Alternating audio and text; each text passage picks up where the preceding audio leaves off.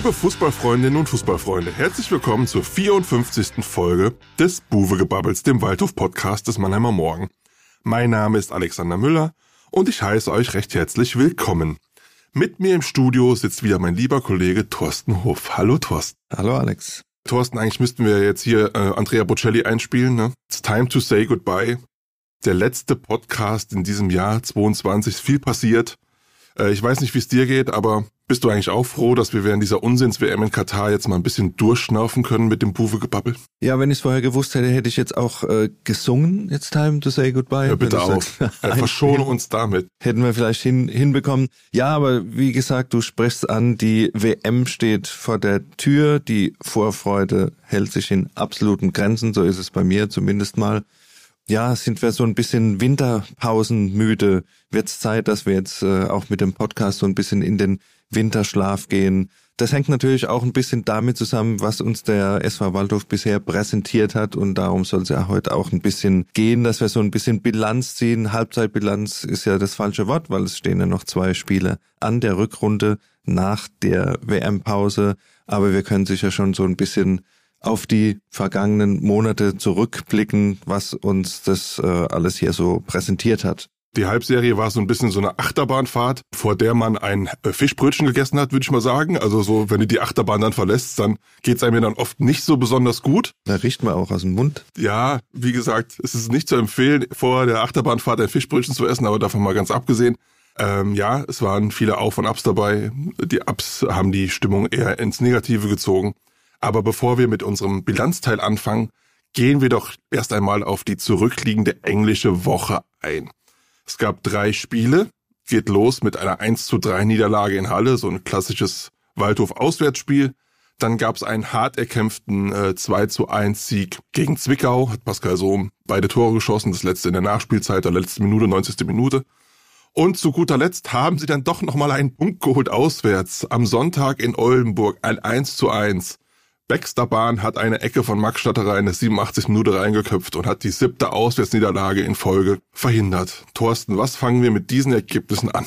Ja, das 1 zu 3 in Halle hast ja du zu verantworten. Das war wieder ein, ein typisches Auswärtsspiel, wo es dann äh, ja nach der Führung, wo man sich dann fragt, warum die Mannschaft zur Halbzeit zurückliegt und dann auch wieder so, ja, Auflösungserscheinungen wäre zu viel gesagt, aber so so ja Chaos-Tage, da Chaos-Minuten verrichtet und sich dann dann um den den Lohn wieder bringt und zum Schluss fährst du dann wieder ohne ohne Punkte mit nach Haus, also ein typisches Waldhof-Auswärtsspiel. Zwickau habe ich mir dann angeschaut unter der Woche. Da, ja, aus der Sicht des Berichterstatters war so ein Spiel, das du sehr ungern hast, weil du da dreimal anfängst, den Vorspann zu schreiben. Ne? Du bist erst bei dem bei dem 1 zu 0, da denkst du 79. oder 77. Minute war es, da denkst du eigentlich so wie Zwickau gespielt hat, kann da nichts mehr passieren, fängst an mit einem Vorspann, ja, wieder nächster, nächster Heimsieg und bleiben oben dran und so weiter und so fort. Zwei Minuten später schlägt's ein aus dem, aus dem Nichts, ja. Zwickau hat ja die ganze Zeit da nichts nichts gezeigt und schlagen da einmal den den Ball in die, in die Box und schon klingelt's wieder. Ja, da fängst du wieder an mit deinem äh, Vorspann, nächster Rückschlag und so weiter. Und dann 90. Ja, war glaube ich schon die 90. plus eins, dann doch das Tor noch und dann darf man nochmal anfangen, ja, äh, so mit seinem Doppelpack rettet oder erlöst den Waldhof. Also es war ein schönes Auf und Ab und war vielleicht auch so ein bisschen für die ganze Hinserie wieder so ein bisschen äh, exemplarisch, ja, wie es da hoch und runter ging. Wobei, wie gesagt, Zwickau, da musste einfach auch mal so ein Spiel hinlegen, dass du seriös irgendwie in Ruhe zu Ende bringst, dass du nach dem 1-0 vielleicht noch das zweite machst und ja, die haben ja einfach äh, da, da wenig gezeigt, ja. Und äh, das war halt in der kompletten Halbserie nicht zu sehen. Mal ein Spiel, wo man irgendwie in der 70. Minute sich mal entspannt zurücklehnen konnte und, und gesagt hat, jetzt steht's hier 2-3-0 und hier brennt nichts mehr an, das gab's nie. Also wenn gewonnen wurde, war es immer spitz auf Knopf. Es war ganz oft mit späten Toren, die die Punkte dann gebracht haben. Also so ähm, eine souveräne Leistung über 90 Minuten, souveränen Sieg. Haben wir nicht gehabt, ja, und sagen. Da, kann man anschließen, Oldenburg, auch spätes Tor, ja. das den Punkt noch gerettet hat. Äh, es war nicht das erhoffte Wunder von Oldenburg. Ja. Wobei, ja, da waren so ein paar Szenen. Der Waldhof muss natürlich das 1 zu 0 da kriegen. Ja. Das hat ja, haben ja die Fernsehbilder dann gezeigt, dass der Gegner vom Ball gekommen ist. als Martinovic ja, da. Der Gegner ist nicht vom Ball gekommen. der Ball ist vom, vom Gegner sozusagen gekommen. Martinovic schießt ein und äh, das war ja dann nie und nimmer abseits, wobei es für den Schiedsrichter aus der Situation absolut schwer zu sehen war. Ohne Videoschiedsrichter und äh, da ist immer die Frage, ob sich das ausgleicht über die Saison, aber äh, sei es drum. Auf jeden Fall dann das 0 zu 1 kassiert, obwohl über die ganze Zeit eigentlich überlegen, auch in der ersten Halbzeit. Eigentor Segert. Dann noch ein Eigentor Segert, das passt auch so ein bisschen rein und in der zweiten Halbzeit, ich habe es ja irgendwie per, per WhatsApp dann zwischendurch mal geschrieben, da hat man so den Eindruck gehabt, das war so ein Spiel, du, du rennst auf ein Tor, äh, Achtelfinale, BFV-Pokal gegen irgendeinen Oberligisten, wo du dann versuchst noch in die Verlängerung zu kommen mit dem späten Tor wo der Gegner sich nur noch hinten reinstellt und eigentlich gar nichts mehr macht, außer auf den Konter zu lauern, was dann auch äh, fast nochmal gefährlich geworden was, ist. Ja. Wo Behrens hat einen rausgeholt noch. Allerdings, ja. ja. Und dann machst du drei Minuten Verschluss mit einem Standard nochmal den Ausgleich. Insofern halbwegs versöhnlicher Abschluss, weil nicht schon wieder verloren wurde in der Fremde. Aber es war jetzt auch nicht so der der Brustlöser, wo du sagst, jetzt freuen wir uns auf die Rückrunde, jetzt, jetzt äh, kommt der Waldhof in den Flow irgendwie. Es war, glaube ich, das Mindeste, dass du jetzt in die lange Pause gehst, ohne eine weitere Niederlage und äh, noch zwei weitere Punkte äh, auf der, auf der Minusseite stehen, wo du hinterherläufst, ja. Und das war, glaube ich, das Positive dabei. Aber so ein richtiges, also es ist genauso wenig äh, so, so, ein, so ein Hoffnungsfunken wie jetzt die anstehende WM. Also da. Das sehe ich ähnlich, ja. Ich fand auch, ähm, sie haben ja Druck gemacht, zweite Halbzeit, und das war ja auch wieder in Sachen Kampf und so alles in Ordnung. Nur, ähm, wenn du dir das Fußballerische anguckst, die fußballerische Seite, eine, eine stehende Abwehr so zu bespielen, dass man zu kleinen Torchancen kommt, war es wieder sehr, sehr dünn, muss man sagen. Also es ist, äh, es waren gab ein paar Halbchancen. Und dann das 1-1 ist aus, einem, aus einer Ecke von Schnatterer äh, gefallen der mir übrigens nach seiner Einwechslung sehr gut gefallen hat. Der war vielleicht der, der, der kleine Hoffnungsfunken für die Rückrunde. Ja. Dass er mal wieder in die Spur kommt. Also hat ein sehr, ich glaube 20 Minuten so Pi mal Daumen hat er gespielt, war sehr engagiert, hat nicht nur das Tor vorbereitet, sondern hat den Rossi-Pal dann auch mal bei, bei den Standardsituationen weggeschickt. So, hör mal, jetzt bin ich wieder da und ich schieß die jetzt. Ja, das war vielleicht der kleine Hoffnungsfunken. Das Ergebnis und die Leistung an sich war halt auch, ja, nur so mittelmäßig wieder. Äh, das 1 zu 1 in Oldenburg führt ähm, uns zu den Fakten nach dieser Halbserie. Die Hinrunde ist ja noch nicht vorbei. Es gibt ja noch zwei weitere Spiele im Januar gegen 1860 München und in Duisburg. Ähm, ja, aber die Fakten sind ziemlich trüb, kann man sagen. Der Waldhof steht auf Platz 8, ähm, hat 24 zu 29 Tore, ein negatives Torverhältnis. Da kommen wir gleich noch drauf zu sprechen, warum das so ist. Hat fünf Punkte Rückstand nur auf den Relegationsrang ist aber dennoch, wenn man einen Strich drunter macht, schon gewaltig hinter den eigenen Erwartungen zurückgeblieben. Ja, muss man absolut so sagen. Du hast angesprochen, es sind noch 21 Spiele, fünf Punkte bis zum Relegationsrang, aber es sind auch schon sieben Punkte bis auf Platz zwei. Das ist ja der direkte Aufstiegsplatz, äh, sich so auf den Relegationsrang zu konzentrieren, ist ja nicht der Anspruch gewesen. Es hieß ja vor der Saison, man will einfach aufsteigen und äh, will eine Spitzenmannschaft sein. Und da ist der SV Waldorf leider noch ein Stück weit davon. Das hängt damit natürlich zusammen. Du hast angesprochen, einmal 29 Tore ist jetzt zwar nicht mehr der letzte Platz, was die Defensivleistung betrifft. Das sind ja, glaube ich, äh, Meppen zum Beispiel am Wochenende und Oldenburg auch vorbeigezogen, haben noch mehr Tore bekommen. Aber wir haben ja auch schon öfter gespro äh, drüber gesprochen, die, die Auswärts- und Heimbilanz, die Diskrepanz ist äh, fatal. Da stehst du halt, wenn du sagst, du bist zu Hause eine Top-Mannschaft, du bist ja. auswärts weiterhin, ich glaube, weiterhin letzter in der, in der Tabelle. Da kommt im Ende dann halt nur Mittelmaß raus und äh, damit muss man sich abfinden. Es heißt Mittelmaß, aber noch mit Kontakt nach oben. Wie gesagt, das sind die fünf Punkte und die sieben Punkte. Das geht in dieser dritten Liga sehr schnell und bei den 21 Spielen bist du, sage ich mal, mit, mit drei Siegen in Folge oder so, bist du wieder voll vorne dabei. Das beste Beispiel ist ja Saarbrücken in dieser Hinserie, die nach dem äh, nach der Derby-Niederlage beim Waldhof schon irgendwie alles abschenken wollten und sich vergraben haben und dann nach dem Trainerwechsel jetzt auf einmal hier auf Platz zwei stehen. Ja, da so eine Wende hingelegt haben, wie sie auch der Waldhof hinlegen könnte, aber die brauchst du dann halt tatsächlich, um da oben nochmal reinzurutschen. Und ist, die Frage ist natürlich, ob uns was Hoffnung macht, dass das dem Waldhof gelingen könnte nach der langen Winterpause. Ja, erstmal muss ich da ein bisschen Wasser in den Wein äh, gießen, weil äh, bei drei Siegen in Folge, da ist ja ein Auswärtsspiel dabei. Also das, das, damit geht es ja das Ganze ja mal los. Aber ähm, was, wir wollen auch mal ein bisschen optimistisch sein. Ja? Was, was, was, was macht uns Hoffnung? Ja, ähm, man sucht nach Gründen, ähm, warum es besser werden müsste.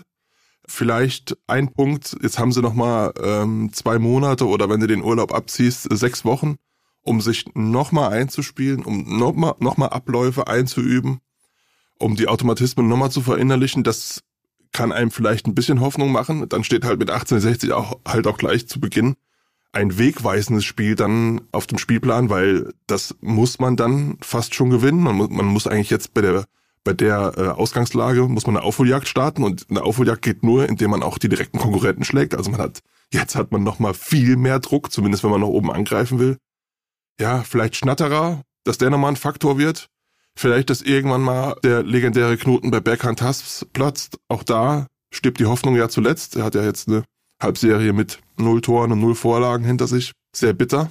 Meine Hoffnung ist auch ein bisschen, dass Adrian Lebeau vielleicht mal ein bisschen stabiler aus dieser Pause kommt, dass ja. es so aufgebaut wird, dass diese muskulären Verletzungen nicht immer wieder ihn zurückwerfen, dass er auch ein Faktor werden kann, der das Offensivspiel nochmal belebt. Aber da haben wir auch schon mal drüber gesprochen. Es hört sich gut an, die lange Pause. Du kannst trainieren, du kannst Testspiele machen, aber Wettkampf ist dann doch nochmal doch nochmal was anderes. Du kannst Spiele auf ein gewisses Niveau wiederbringen, dass du nach der Pause irgendwie alle bei 100 Prozent hast. Das sollte eigentlich möglich sein, wenn du das Training so gut dosierst, dass du alle verfügbar hast. Verfügbarkeit ist ja immer ein großer Punkt. Wir haben ja Spieler wie Dörfler zum Beispiel, der noch keine Rolle spielen konnte, auch aus Verletzungsgründen und so weiter. Und wenn du dann den Kader mal so zusammen hast, dass alle bei 100 Prozent wirst du nie haben, aber dass ein Großteil des Kaders absolut einsatzfähig ist, die Alternativen da sind. Das macht ein bisschen Hoffnung. Aber ob du die ganzen Probleme, die du zum Beispiel bei den Neuzugängen hattest, die noch nicht so richtig reinfinden konnten, ob du das in einer langen Trainingsphase ohne Wettkämpfe hinkriegst, da möchte ich nochmal ein Fragezeichen hintermachen. Zu Recht. Ich meine, es gibt zwei hochkarätige Testspiele, muss man sagen. Also der Walto spielt zum einen beim ersten FC Heidenheim, die Rückkehr von Marc Schnatterer bei einem Freundschaftsspiel, Zweitligist, spielt in der zweiten Liga oben mit, also das ist auch schon so gehobenes Niveau. Und dann äh, fahren sie noch eine Runde nach Basel. FC Basel gibt's ja auch so eine uralte Verbindung der Fans, glaube ich.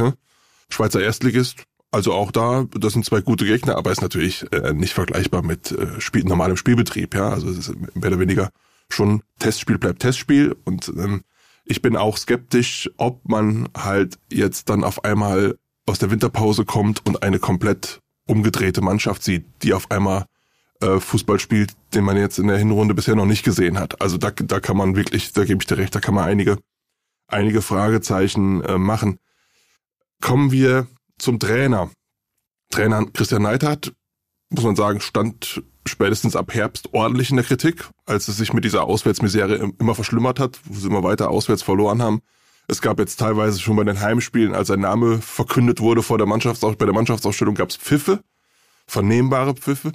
Er hat es jetzt geschafft, ähm, dass er auf jeden Fall die Mannschaft auch im neuen Jahr betreuen wird. Dafür verantwortlich sind, denke ich mir mal, die Heimsiege jetzt gegen Dresden und Zwickau und auch Punkte jetzt in Oldenburg. Auch wenn das natürlich gegen den Gegner war, der vorher sechsmal verloren hatte.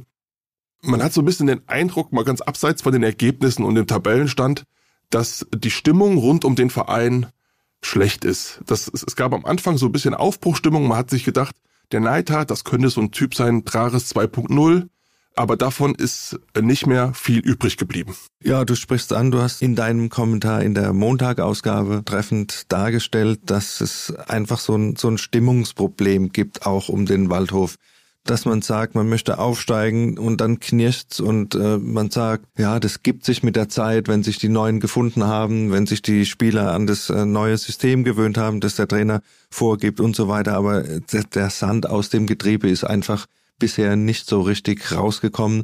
Und je länger sich das hingezogen hat mit den Auf und Ab, Auswärtsheim und so weiter, da, da kommt auch im Umfeld kein Flow auf. Und wie gesagt, du hast angesprochen, die Pfiffe bei der Aufstellung, die waren da schon, schon deutlich zu vernehmen.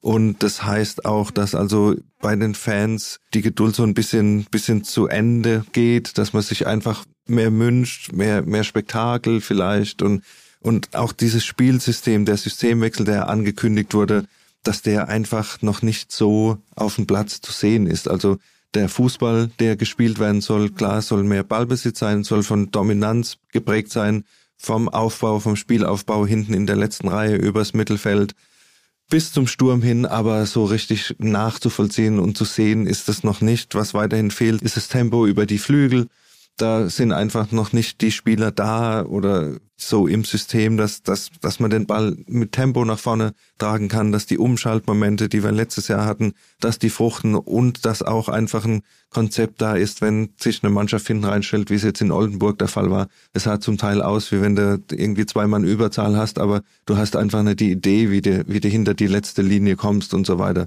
Klar, dass es schwierig ist, wenn sich eine Mannschaft hinten reinstellt. Da sehen viele Mannschaften schlecht aus. Aber als Spitzenmannschaft, wenn du aufsteigen willst, musst du einfach auch den Anspruch haben, mal eine Mannschaft auch spielerisch zu dominieren. Kämpferisch war das zum Teil in Heimspielen der Fall, aber so die, diese spielerische Überlegenheit, die ist einfach noch nicht da. Wobei es gibt wenige Mannschaften in der dritten Liga, die so eine spielerische Dominanz ausstrahlen. Es geht dann doch über die Tugenden meistens, die, die viel beschworenen. Aber ja, da, da haben wir uns doch schon ein bisschen einfach mehr erwartet, auch im Zusammenspiel mit den Namen, die gekommen sind, auch mit den Neuzugängen. Und da passt einfach noch vieles nicht zusammen. Und da hat der Coach mit seinem Trainerteam, denke ich, noch, noch einiges zu tun, um das jetzt in der Winterpause nochmal hinzukriegen. Ja, es passt noch nicht. Und das ist, glaube ich, auch so ein Problem, wenn die Spiele nur über individuelle Qualität oder über Kampf und Mentalität gewonnen werden selbst bei Waldhof stellt es dann die Leute irgendwann nicht mehr zufrieden und vor allem in Kombination dann halt mit diesen, mit diesen teilweise wirklich desaströsen Auftritten auswärts. Und das führt dann halt einfach dazu, dass es, es gibt immer einmal kurz Aufbruchstimmung, eine klitzekleine Aufbruchstimmung, wenn man 2-1 gegen Dresden gewinnt, sagen wir mal, oder 1-0 gegen Saarbrücken. Und in der nächsten Woche bekommst du dann auswärts wieder einen drauf und dann ist das alles äh, wie so ein Feuer, wie so ein kleines Feuer wieder erloschen oder kaputt getreten. Und das ist halt, das ist das Problem, das ist, äh, zieht sich durch die komplette Hinrunde. Und ähm, ja, das nimmt einem auch ein bisschen den Glauben, dass das äh, in der Rückrunde oder im neuen Jahr besser werden könnte. Wir haben ja die Neuzugänge kurz angesprochen, von denen wir uns sicher mehr erwartet haben. Einmal Berghand Hast, hast vorhin gesagt, äh, kein Scorerpunkt bisher auf der Habenseite nach der grandiosen Vorstellung in Dortmund letztes Jahr. Baxter Bahn ist jetzt so ein bisschen reingewachsen in die Rolle im zentralen Mittelfeld, was er eigentlich äh, sehr seriös macht, aber hat vorher dann auch so seine Position ein bisschen gesucht. Bei Riedel müssen wir sehen, in der Innenverteidigung kommt auch aus der zweiten Liga, kommt von Rostock, hat aber auch eine Fehlerquote gehabt, wo wir zum Teil gedacht haben, ja, also da ist jetzt keine Verbesserung unbedingt zu Jesper Verlat im vergangenen Jahr. Da war auch Luft nach oben. Daniel Cater Ruel ist ja dann noch relativ spät dazugekommen hat äh, in Ansätzen gezeigt, was er der Mannschaft geben kann, was Ballbehauptungen und äh, bisschen Übersicht betrifft. Aber ich glaube, unterm Strich hätten wir da jetzt auch ein bisschen was ja. Score-Punkte ist betrifft. Als, ist als der neue Knipser verkauft worden. Das ist zu wenig. Wer mir gut gefallen hat, ist Laurent Jans natürlich mit seiner Erfahrung, hat eine sehr stabile Saison gespielt bisher, auch was die, was die Vorbereitung betrifft, jetzt auch in Zwickau nochmal den letzten Ball da reingebracht. Also da hat er da nochmal ein Auge und äh, bei Malachowski müssen wir sagen, hat er halt einfach auch nicht, äh, hat eigentlich gar keine Rolle gespielt. Er wurde jetzt zuletzt, wurde zuletzt jetzt immer noch mal eingewechselt Richtung defensives Mittelfeld, aber ist ja auch äh, aus Magdeburg gekommen und hat da auch schon ganz, ganz anders performt. Und das ist auch ein Punkt, den man dem Trainer irgendwie mitgeben muss, dass die Performance der Neuzugänge nicht so stabil war, wie man vielleicht erwarten konnte und äh, ja, dass man die Jungs vielleicht einfach nochmal auf den Stand bringen muss, dass er die Mannschaft auch wirklich nach ja. vorne bringen kann. Martin Winkler haben wir vergessen, der hat natürlich ein bisschen mehr als Ansätze gezeigt, ja. ja. ja. Also ähm, gerade so jetzt im Herbst hat er hat er zwei, drei sehr gute Spiele dabei gehabt. Hat aber seine Defizite vielleicht auch ein bisschen in der Arbeit nach hinten, ja, aber ist halt auch ein Spieler, der extrem nach, nach vorne geht und da muss man wahrscheinlich noch die Balance finden. Der Punkt ist natürlich, jetzt geht's auf die Winterpause, da wird immer spekuliert, bringt's was, wenn der Waldhof jetzt hier nochmal auf dem Transfermarkt sich umschaut. Gerade die Position Marco Höger, der Ausfall ist natürlich absolut fatal gewesen, dass so jemand ausfällt im zentralen Mittelfeld. Da ist die Frage, sollte sich der Waldhof nochmal umschauen? Ist es überhaupt realistisch, dass man da jemand kriegt, der auf dem Niveau den Waldhof nochmal irgendwie nach vorne bringen kann? Würde ich so beantworten. Umschauen sollte man sich ja. Realistisch, dass man jemanden bekommt? Nein. Also das, äh, das kann man ganz kurz beantworten. Man braucht beim Ersatz für Höger braucht man jemanden, der äh, klar deutlich besser ist als jemand wie Wagner oder Russo. Das muss man sagen. Also guckt man dann jemand, der in der zweiten Liga zu Einsätzen kommt. Und ähm, da fehlt mir ein wenig die Fantasie, wie man da jemanden, der in der zweiten Liga bei einem Zweitligisten zu Einsätzen kommt, davon überzeugen kann, in der Winterpause eine Liga runterzugehen. Und mit, mit dem großen Geld äh, kann der Waldhof den wahrscheinlich dann auch nicht überzeugen. Von daher, und wenn man dann halt jetzt noch einen Mitläufer dann dazu holt, nur um irgendwas gemacht zu haben, dann muss ich sagen, dann kann man auch wirklich mit äh, Wagner Bahn, Bahn Russo, Wagner Russo, dann muss man halt mit so einem Doppel, vielleicht mit er, äh, ergänzend Malachowski, dann durch die Rückrunde gehen. Also das finde ich, also das wäre dann Aktionismus. Wenn man jetzt einfach jemanden holt, um irgendwie was gemacht zu haben, das, das braucht man nicht. Man braucht, wenn dann schon jemanden, der so das Niveau von Höger hat oder wo man sich vorstellen kann, dass er irgendwann mal das Niveau von Höger erreicht, weil es ist ja auch die Frage, ob Höger seinen auslaufenden Vertrag in Mannheim überhaupt verlängern wird. Und wie er mit ja. der Verletzung zurückkommt. Da muss man vielleicht genau. auch perspektivisch denken, im Winter vielleicht schon um sich umschauen und die, die Kontakte knüpfen, dass man jemand bekommt, der in diese Rolle hineinwachsen kann, dass man vielleicht auch mal in der Regionalliga schaut, wer, wer ist da auf dem Sprung, siehst du Mannschaftsteile, wo man vielleicht nochmal was verbessern sollte. Ich denke, die Abwehr kann man eigentlich im Großen Ganzen so stehen lassen. Mittelfeld ist tatsächlich Handlungsbedarf. Mittelfeld äh, ist ein Handlungsbedarf. Ich, ich, man muss auch sagen, jetzt ist Sohm auch gegen, gegen Ende der, der Halbserie jetzt in Schuss gekommen mit Doppelpack äh, gegen ähm, Zwickau. Angriff, Stürmer, wenn Sohm oder Kater Hoel nicht dauerhaft unter Beweis stellen können, dass sie der Torjäger sind, der den SV Waldhof nach vorne bringt, muss man da auch was machen. Ich glaube, im Moment ist Martinovic mit vier Treffern der beste Torschütze.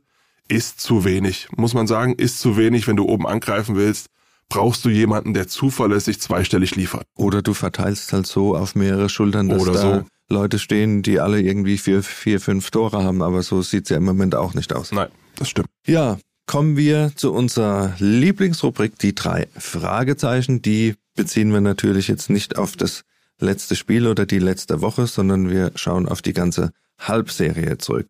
Kommen wir also zuerst zu unserem Top der Halbserie.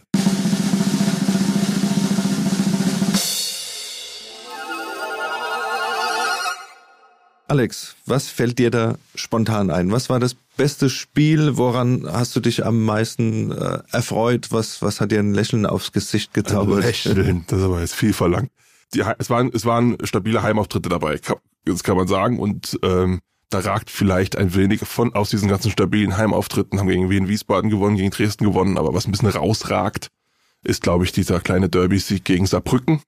1-0 gewonnen da hat jetzt Saarbrücken auch nicht besonders viel Land gesehen. Das war jetzt auch kein äh, Fußball 2030, der da zelebriert wurde im Karl-Benz-Stadion, aber es war ein stabiler Auftritt des SV Waldhof. Ähm, Tor gemacht, äh, souverän verteidigt und Saarbrücken hat ja nicht umsonst danach den Trainer gewechselt. Also das war vielleicht aus, aus Mannheimer Sicht das äh, Top der Hinrunde. Ja, würde ich, würde ich dir zustimmen, vor allen Dingen, wenn man betrachtet die Ausgangslage, die da war. Es waren zwei Mannschaften, die gewinnen mussten und der Waldorf hat äh, da vor allen Dingen von der Einstellung, von der Körpersprache einfach ist so aufgetreten, wie man in so einem Derby auftreten muss und äh, man darf sich nicht ausdenken, wenn auch noch so ein Derby zu Hause verloren gegangen wäre. Da werden wir jetzt vielleicht über andere Dinge sprechen. Gut, kommen wir zu unserem Flop der Halbserie. Ja, Flop, da gucke ich dich an, da bist du eigentlich immer für zuständig, aber ähm, in dem Fall stimmt's ja auch. In dem Fall stimmt's. Also wir haben uns jetzt äh, vor diesen ganzen Auswärtsniederlagen haben wir uns äh, eine rausgepickt, ist vielleicht auch ein bisschen ungerecht den anderen gegenüber, aber wir haben es gemacht, weil es eigentlich so für, für uns gefühlt die schlimmste war. Das 2 zu 6 in Meppen. Ja, allerdings, wir haben ja so ein bisschen geschwankt zwischen dem 0 zu 5 in Osnabrück, was äh, ich auch miterleben durfte, aber ich glaube, das 2 zu 6 in Meppen war da so ein bisschen herausragend weil die Mannheimer da tatsächlich zu elf äh, dann auch diese Niederlage kassiert Ach, haben. Auch das Spiel zu elf beendet. Ja, zu elf beendet und äh, wie gesagt in, in äh, Osnabrück war es ja in Unterzahl. Das könnte man so ein bisschen zur Entschuldigung mit mit reinschieben, aber ja, das war natürlich absolut ernüchternd, vor allen Dingen, weil diese Niederlage so unnötig war. Ja, diese frühe Führung in Meppen. Ich meine, wir müssen drüber reden, wo Meppen im Moment steht, ja. Ich glaube, die haben ja danach keine zwei Punkte mehr geholt, so, äh, ja. so gefühlt. Ja? Du, du führst irgendwie ja. nach Gefühl, in den ersten zehn Minuten liegst du vorne und es läuft alles für dich und dann, dann lässt du da die Spieler dreimal da aufs Tor laufen und äh, zum Schluss noch offener Harakiri und zwei zu sechs und fängst dir da sechs Dinge ein bei einer Mannschaft, die jetzt hier in der dritten Liga absolut gegen den Abstieg kämpft.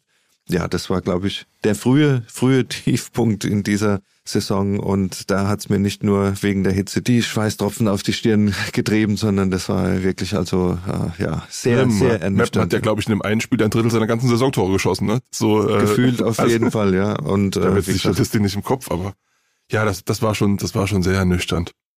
Kommen wir zum Kuriosum der ersten Halbserie. Da geht's natürlich auch um Niederlagen, leider. Das Aber ist der Aufbau-Podcast. Das ist der Aufbau-Podcast, genau. Da geht's ja nur um die, die positiven Aspekte. Aber es ist wirklich kurios, wenn man jetzt mal die Spiele Revue passieren lässt. Und da sind wir auch wieder beim Trainer, wobei er da jetzt eigentlich per se nichts dazu kann für diese Konstellation. Aber es fällt natürlich ins Auge, dass er nicht gegen seine Ex-Vereine gewinnen kann. Wir haben dann immer wieder in den Pressekonferenzen vorher gefragt, ja, jetzt geht's dahin und dahin und da haben sie ja schon mal Erfahrungen gemacht, da waren sie lange Trainer. Beispiel Meppen, ja, 2 zu 6, dann äh, Osnabrück, äh, sein Wohnort, da hat er gespielt als Profi auch. Auch das, sein Wohnort mittlerweile oder immer noch, da hat es 0 zu 5 gegeben.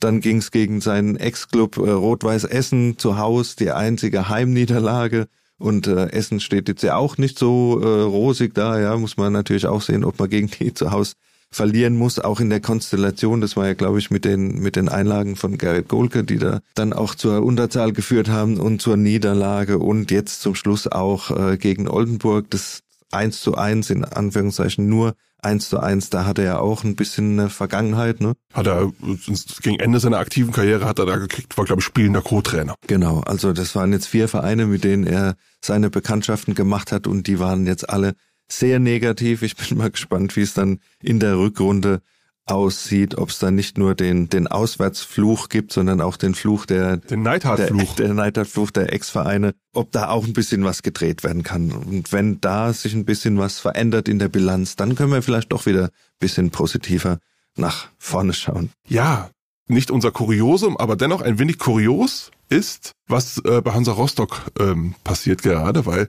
manche wissen es vielleicht nicht, der Sohn von Christian Neithardt heißt Nico Neithardt und spielt bei Hansa Rostock in der zweiten Liga. Weil es, glaube ich, verletzt, aber ist Stammspieler eigentlich bei Hansa. Und er hat jetzt einen neuen Trainer, Thorsten. Genau. Patrick Löckner, den kennt vielleicht der ein oder andere noch, den Namen aus den vergangenen beiden Spielzeiten. Er ist jetzt ja untergekommen bei Hansa Rostock in der zweiten Liga. Da muss ich sagen, es kommt alles zu dem, der warten kann. Ne? Er hat, war jetzt öfter im Gespräch, war in Fürth im Gespräch, war in Saarbrücken im Gespräch. Da hieß es dann auch, da ist es wohl daran gescheitert, dass er eine Ausstiegsklausel haben wollte Richtung zweite Liga. Was ja irgendwie auch verständlich ist, weil wenn der Ruf kommt, willst du als Trainer vielleicht. Für sein Selbstbewusstsein spricht. Und den, den nächsten Schritt machen. Es war sein ja. erklärtes Ziel, jetzt dann auch irgendwann tatsächlich hier in der zweiten Liga anzudocken und äh, man muss sagen, jetzt die ersten zwei Spiele, keine Niederlage, ein Unentschieden, ein Sieg mit vier Punkten jetzt in die Pause gegangen.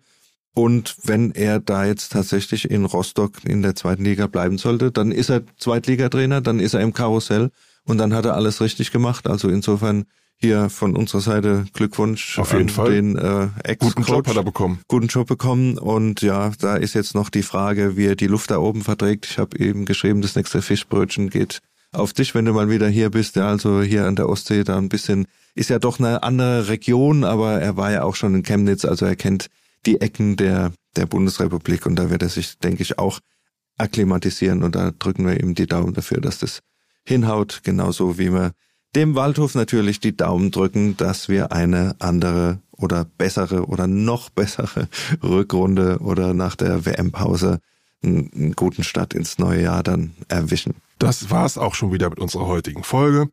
Und wir freuen uns wie immer auf euer Feedback und weitere Ideen. Schreibt am besten an podcast.marmo.de und folgt uns auf Facebook oder Instagram.